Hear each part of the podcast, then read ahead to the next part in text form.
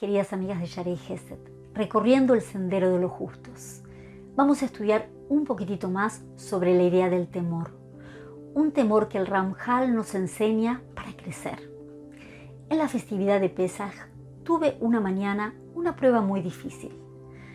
Todos estaban paseando, como se dice, paseando y pasándolo bien.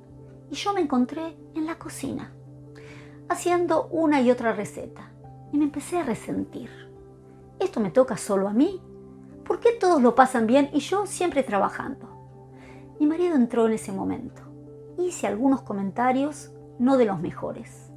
Lo que no me di cuenta que mi nuera estaba en el cuarto de al lado, cambiando a alguno de sus hijos.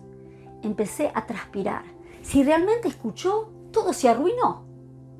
Gracias a Dios, no estaba prestando atención, estaba tan ocupada y la música estaba fuerte.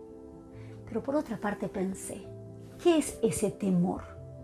El temor como esa frase tan grande, las paredes escuchan.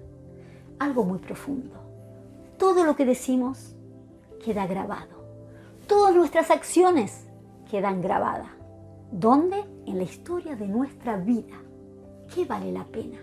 Si en ese momento nos callamos, si en ese momento empezamos, ¿sabes qué? Son jóvenes, lo quieren pasar bien, yo ya voy a descansar, me controlo.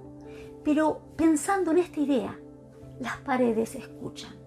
La presencia de Dios siempre está, siempre está mirando, escuchando, sabe de nosotros, entonces, ¿qué quiero realmente para mi bien?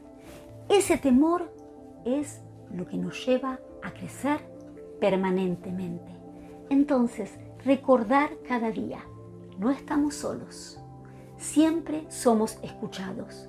¿Qué vale la pena decir y hacer con éxito?